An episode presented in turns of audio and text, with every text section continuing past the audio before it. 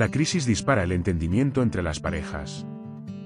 La confabulación sentimental puede ser por ósmosis o por precipitación. Normalmente cuando a uno se le aprieta el culo se vuelve más comprensivo y tolerante con la realidad, además de con las manías del otro y los imprevistos de la supervivencia, que precisa de un instinto afinado.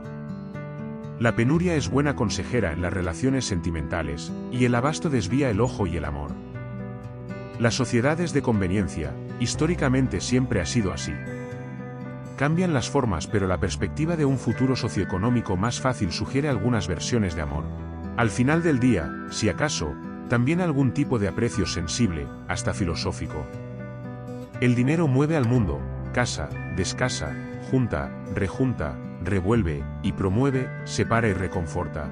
Sensibiliza y desmanda.